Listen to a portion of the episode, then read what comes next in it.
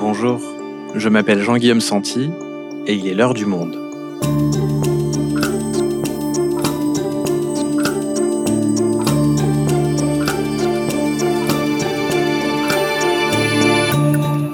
Aujourd'hui, alors que les débris spatiaux se multiplient dans l'espace, cette pollution qui gravite à des milliers de kilomètres autour de notre planète finira-t-elle par causer des catastrophes?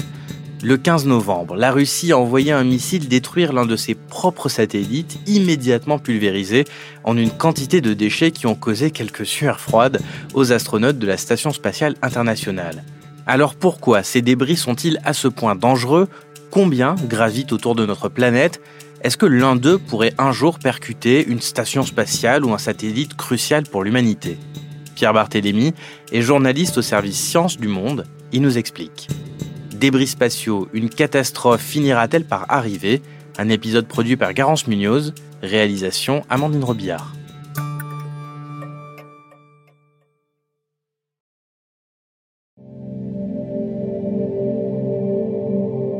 Cela fait depuis 39 ans qu'il gravite autour de notre planète. Deux tonnes de métal à quelques 500 km du sol. Son nom, Cosmos 1408, un ancien satellite espion lancé par l'URSS en 1982, autant dire qu'il n'est plus utile à personne depuis bien longtemps. Mais comme tous les objets célestes de grande taille, il est surveillé de près par radar, mais ça, c'était jusqu'au 15 novembre dernier ce jour-là, sur les écrans de contrôle, il disparaît. Les Russes viennent de le faire exploser à l'aide d'un missile. Un nuage de déchets s'éparpille alors dans l'espace à plusieurs dizaines de milliers de kilomètres heure. Aussitôt, les sept astronautes à bord de la Station spatiale internationale reçoivent une alerte.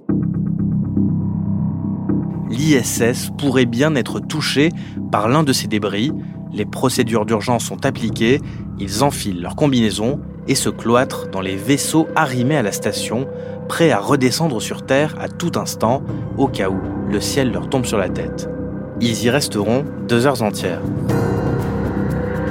Ça vous fait penser à quelque chose? Oui, c'est exactement le début du film d'Alfonso Cuaron, Gravity. Alors ce scénario catastrophe pourrait-il un jour arriver dans la vraie vie? Et comment l'empêcher?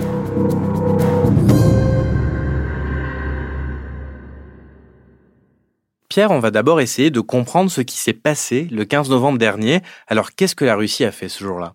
Donc le 15 novembre, la Russie a tiré un missile sur un de ses anciens satellites qui datait de l'ère soviétique. Ce satellite évoluait à 465 km d'altitude et le missile l'a détruit. C'était un satellite hors d'usage. Les Russes ont considéré qu'ils avaient le droit de le faire. Le problème, c'est que ça va créer des milliers de débris, dont certains d'une taille assez importante, qui peuvent euh, être dangereux pour les autres satellites et aussi pour les stations spatiales. Je rappelle qu'il y a deux stations spatiales en ce moment au-dessus de nos têtes. La station spatiale internationale avec sept astronautes à bord et la station spatiale chinoise qui compte trois astronautes en ce moment. Donc ce tir a été très mal perçu par la communauté internationale, notamment par les Américains qui ont été les premiers à réagir et à dénoncer les Russes, que ce soit par l'entremise de l'armée et aussi par celle de la NASA. Alors on a vu effectivement que ça a beaucoup fait réagir et le gouvernement français s'en est officiellement indigné par la voix de sa ministre des Armées, Florence Parly, qui a réagi sur Twitter. L'espace est un bien commun, celui des 7,7 milliards d'habitants de notre planète. Les saccageurs de l'espace ont une responsabilité accablante en générant des débris qui polluent et mettent nos astronautes et satellites en danger. Alors, pourquoi la Russie a-t-elle fait une opération aussi risquée qui suscite autant de réactions négatives alors que ça ne servait à rien? Ça ne servait à rien, peut-être pas du point de vue des Russes, parce que pour eux, c'est une démonstration de faisabilité et aussi une démonstration de force. Hein. Il faut voir qu'on est dans un contexte de tension internationale dans l'est de l'Europe, entre les histoires biélorusses et aussi en Ukraine. Ils ont aussi estimé, les Russes, que ce n'était pas si risqué que ça, dans le sens où euh, la probabilité pour qu'un débris aille euh, percuter la Station spatiale internationale est relativement faible. L'espace est globalement vide en réalité mais c'est quand même assez dangereux. Ils ont aussi sans doute dans la tête l'idée que ce n'est pas la première fois qu'on fait ça, que d'autres puissances spatiales l'ont déjà fait, y compris les Américains qui l'ont fait dans les années 80 et en 2008. Le dernier exemple date de 2019 où l'Inde a détruit un de ses satellites. Et il y a aussi un exemple très célèbre, c'est celui de la Chine en 2007 qui a fait couler énormément d'encre. Quand tu dis que la probabilité était très faible qu'un de ces débris touche l'ISS, c'est vrai? Oui, c'est vrai. Globalement, l'espace est vide. C'est-à-dire que si on prend un, volume de 100 km sur 100 km sur 1000 km, vous allez trouver dans ce volume environ un débris important. Cela dit, rajouter un risque, on peut considérer que c'est stupide. Ça sert à rien de rajouter un risque quand il y a des, la vie de personnes en jeu. Il y a aussi des intérêts économiques énormes parce que le spatial, c'est aussi un secteur euh, économique très important. Tu dis que l'espace est majoritairement vide, mais on voit régulièrement ces infographies avec la planète entourée d'un nuage de tout petits points qui représentent donc cette euh, pollution spatiale. Et quand on regarde ces infographies, ça a l'air plutôt très encombré. Alors le problème de ces infographies, c'est qu'effectivement elles sont pédagogiques parce qu'elles montrent le nombre de satellites hors d'usage et le nombre de débris assez importants qui flottent euh, au-dessus de nos têtes. L'ennui, c'est le revers de la médaille, je dirais, c'est que évidemment rien de tout cela n'est à l'échelle. Pour qu'on voit les points, il faut leur donner une certaine taille, sinon ils seraient invisibles évidemment, et on leur donne la taille de peut-être euh, d'agglomération comme Paris ou peut-être même de région. Donc en réalité, euh, ils sont beaucoup plus petits et si on devait les représenter à l'échelle, on ne les verrait tout simplement pas. Combien il y en a justement des satellites inutiles qui sont en orbite autour de la Terre? Alors, c'est difficile de faire le compte puisque depuis quelques années, SpaceX, on voit beaucoup de satellites et on ne sait pas encore ceux qui sont en forme et ceux qui sont en panne. Mais on estime qu'il y a plus de 2000 satellites qui sont euh, inactifs, hors d'usage ou en panne au-dessus de nos têtes. Et ces satellites-là, il y en a beaucoup qui finissent par euh, retomber sur Terre, qui font des étoiles filantes d'ailleurs. Alors, ça met combien de temps un satellite avant de retomber sur la Terre? Ça dépend énormément de l'orbite à laquelle on l'a mise, de l'altitude à laquelle il a évolué pendant son existence. Aux environs de 500 km, on dirait que c'est environ entre 15 et 25 ans pour redescendre, peut-être un peu plus, ça dépend un peu des configurations.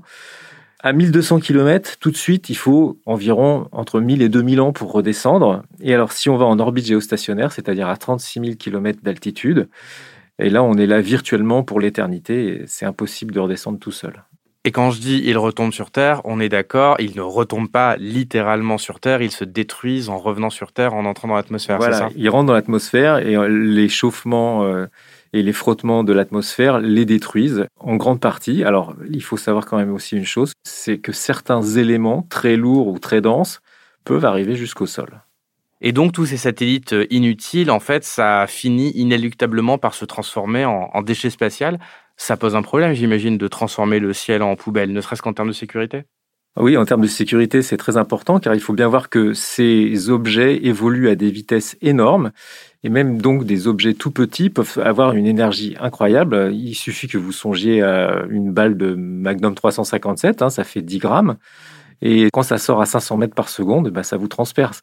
C'est exactement la même chose qui se passe dans l'espace avec des petits objets qui, eux, évoluent pas à 500 mètres par seconde. Ils évoluent encore beaucoup plus vite que ça puisque euh, la vitesse de la Station spatiale internationale, c'est 27 000 km heure.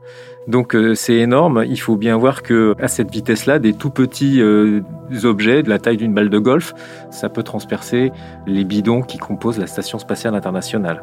Donc on est obligé de faire des manœuvres d'évitement quand on voit que des des objets assez importants, c'est-à-dire assez importants, c'est plus de 10 cm, s'approche dangereusement de la Station spatiale internationale, on actionne les moteurs des engins qui sont accrochés à la Station spatiale internationale et on fait remonter la station pour que la trajectoire de ces objets passe en dessous.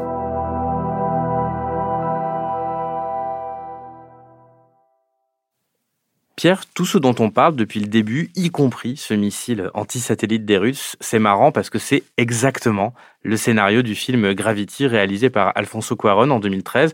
Et on voit euh, Sandra Bullock et Georges Clooney subir une avalanche de débris provoquée par un tir anti-satellite. Et tous ces débris détruisent Hubble et leur navette spatiale. Explorer est touché Explorer, vous recevez Explorer, à vous Explorer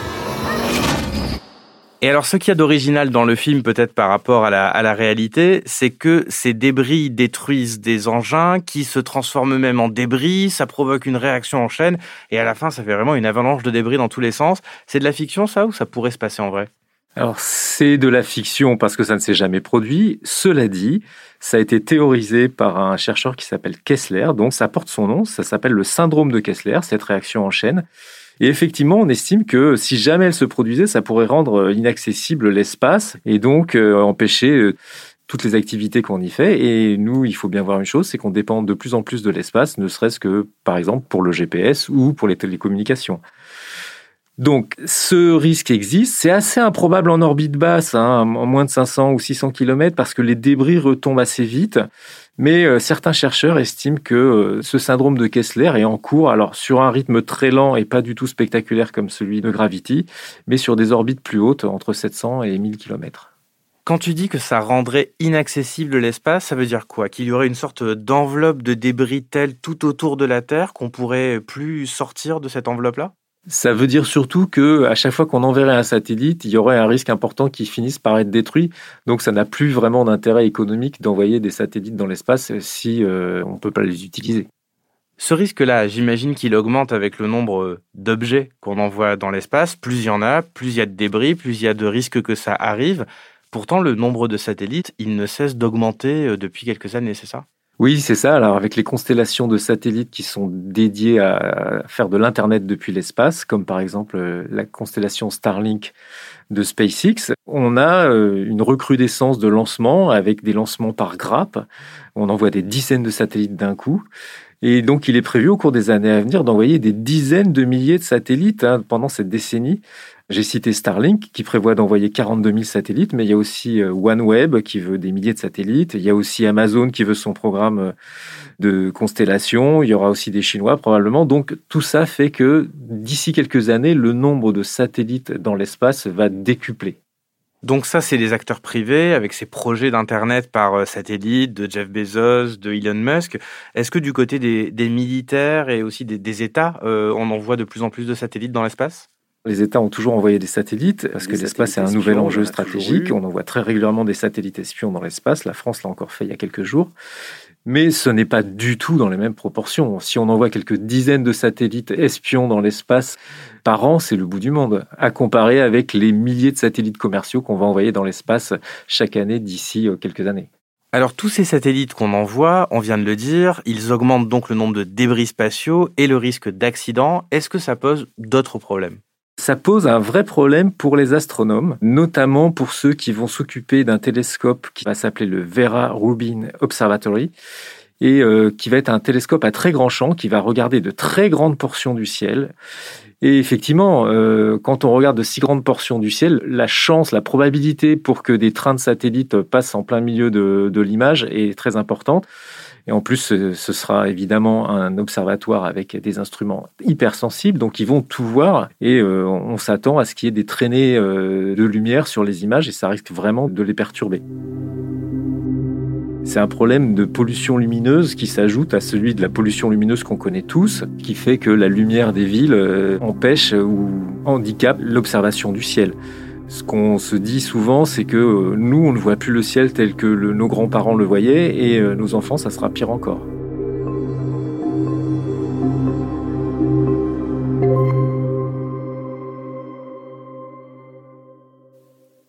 Donc Pierre, on est face à un nombre croissant de satellites qui entraîne un nombre croissant de débris, qui augmente le risque d'accidents et d'autres soucis dont tu viens de nous parler. Alors si tout le monde est conscient du problème, doit bien exister une régulation des lois internationales. Quelles lois régissent l'espace? En fait, il n'y a pas vraiment de loi. Alors, il existe bien un traité qui date de 1967, donc ça ne date pas d'hier. Et ce traité, il prescrit notamment les armes de destruction massive en orbite. Alors à l'époque, on parlait beaucoup de missiles nucléaires euh, mis dans l'espace. Cela a été interdit, évidemment, mais ça ne parle pas des déchets. On n'évoque pas du tout euh, la fabrique, entre guillemets, des déchets et la pollution de l'espace. En revanche, il existe un certain nombre de codes de bonne conduite, de standards qui disent très explicitement que l'on ne doit pas créer volontairement de débris dans l'espace. Mais comme on vient de le voir, c'est un peu le Far West l'espace et un Far West où il n'y a pas de shérif, personne ne va aller taper sur les doigts des Russes pour leur dire c'est pas bien ce que vous avez fait. Alors, il n'y a peut-être pas de shérif dans le village, mais les autres habitants, ils commencent un petit peu à râler. On l'a vu tout à l'heure avec euh, Florence Parly qui a réagi, avec les Américains également. C'est devenu un enjeu géopolitique au niveau de la planète, cette question des débris spatiaux. Effectivement, c'est devenu un enjeu stratégique, c'est aussi évidemment un enjeu économique, car il faut garder l'espace propre si on veut pouvoir continuer à l'exploiter. Mais il y a effectivement des grosses divergences entre les nations. Vous avez d'un côté la Chine et la Russie qui ont envie de continuer à faire un peu ce qu'elles veulent. Et d'un autre côté, euh, je dirais les Américains, les Japonais et les Européens qui aimeraient bien mettre plus de régulation dans l'espace pour qu'il y ait plus de comportements responsables. Et effectivement, l'Agence spatiale européenne et le, CNES, l'agence française, essayent de recommander des règles de bonne conduite, essayent de faire les choses proprement. Et concrètement, est-ce qu'on voit quand même une, une, évolution avec le temps? Est-ce que les instances internationales, les scientifiques arrivent à faire bouger les choses à ce niveau-là? Alors effectivement, c'est très compliqué. Il existe, par exemple, à l'ONU, aux Nations Unies, un bureau des affaires spatiales les agences spatiales euh, et les opérateurs de satellites essayent aussi de faire avancer les choses. Mais encore une fois, à partir du moment où il n'y a pas de shérif, c'est très compliqué. On est beaucoup dans les déclarations de bonnes intentions. Il y en a une récemment, trois jours avant euh, ce tir russe. C'était en marge du forum de Paris sur la paix. Plusieurs opérateurs de satellites, euh, des agences spatiales, dont le CNES par exemple, se sont engagés à agir proprement dans l'espace et à réduire le nombre de débris en orbite terrestre. C'est une initiative qui s'appelle Net Zero Space.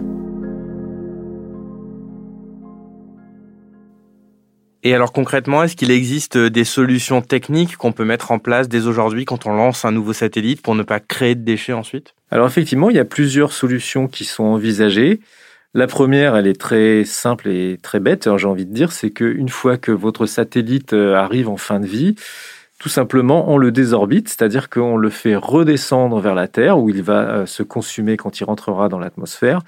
Ou alors à l'inverse, quand on est euh, sur euh, une orbite géostationnaire, c'est-à-dire très très haut, ce qu'on fait, et ça on le fait déjà, hein, on pousse les satellites en fin de vie vers des orbites un peu plus hautes, qu'on appelle des orbites cimetières. Donc ça, ce sont les premières solutions, désorbiter les satellites pour ne pas qu'ils se transforment en déchets. Des orbites cimetières, ça veut dire qu'ils seront tellement hauts qu'ils ne retomberont jamais sur la Terre. Ils retomberont jamais sur la Terre et ils, vont, ils ne risquent pas de rentrer en collision avec des satellites actifs.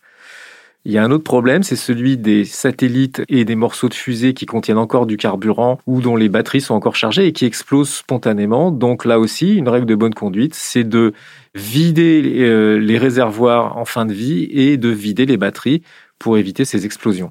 Et il y a une dernière solution, envoyer des éboueurs dans l'espace, c'est-à-dire des satellites qui vont aller attraper des satellites hors d'usage et les précipiter vers la Terre où ils se consumeront dans l'atmosphère. Donc il y aura un essai en 2025 qui sera mené par l'Agence spatiale européenne avec euh, une entreprise qui s'appelle ClearSpace. Merci Pierre. Merci Jean-Guillaume.